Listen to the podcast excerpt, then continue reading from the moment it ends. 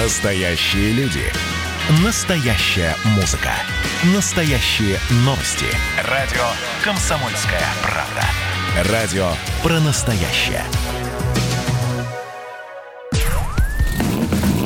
Под капотом. Лайфхаки от компании «Супротек». С вами Кирилл Манжула. Здравия желаю.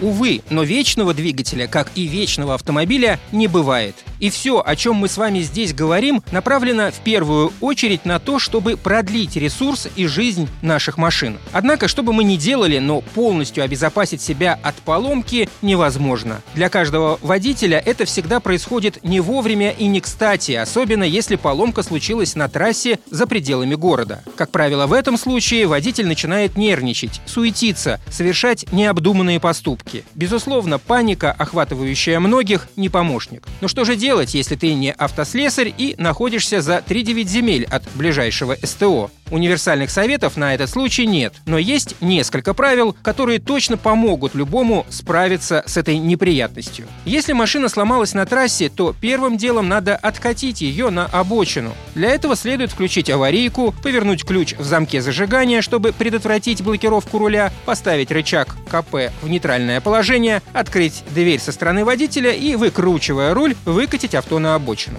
Далее надо сделать автомобиль максимально заметным. Кроме уже упомянутых упомянутого сигнала аварийки обязательно выставите аварийный знак. Его нужно установить на расстоянии не менее 30 метров от неисправленного автомобиля. Не забудьте позаботиться и о своей безопасности. Для этого в багажнике каждого автомобилиста должен быть светоотражающий жилет. Ну а после всех этих нехитрых процедур надо вызвать эвакуатор. Благо, эта услуга уже давно стала доступной почти в любом уголке нашей необъятной. Советую перед планированием поездки обзавестись телефоном телефонами всех тех служб по пути следования. Хотя в крайнем случае и смартфон с интернетом может решить эту проблему. И последнее. Автомеханики рекомендуют. Если это не ваша профессия, то особенно на трассе не следует пытаться чинить автомобиль самостоятельно. Каждый должен заниматься своим делом. В этом случае главный принцип – не навредить еще больше. А вообще следует подготовить автомобиль к дальней поездке заранее, пройти диагностику, устранить неисправности, долить или заменить технические жидкости, жидкости. Конечно, эти мероприятия не смогут полностью исключить появление возможных неприятностей в дороге, но точно сведут вероятность их появления к минимуму. На этом пока все. С вами был Кирилл Манжула. Слушайте рубрику «Под капотом» и программу «Мой автомобиль» в подкастах на нашем сайте и в мобильном приложении «Радио Комсомольская правда», а в эфире с понедельника по четверг в 7 утра. И помните, мы не истина в последней инстанции, но направление указываем верное.